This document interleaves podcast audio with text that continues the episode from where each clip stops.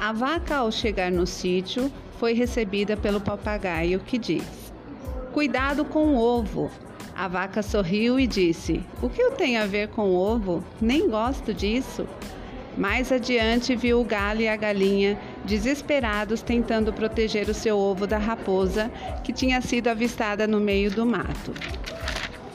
De repente, um macaco apareceu apavorado, fugindo de uma onça, que ao avistar a vaca, imediatamente resolveu mudar o seu cardápio, dando preferência para ela, pois a sua fome era imensa, e assim atacou e devorou a pobre vaca.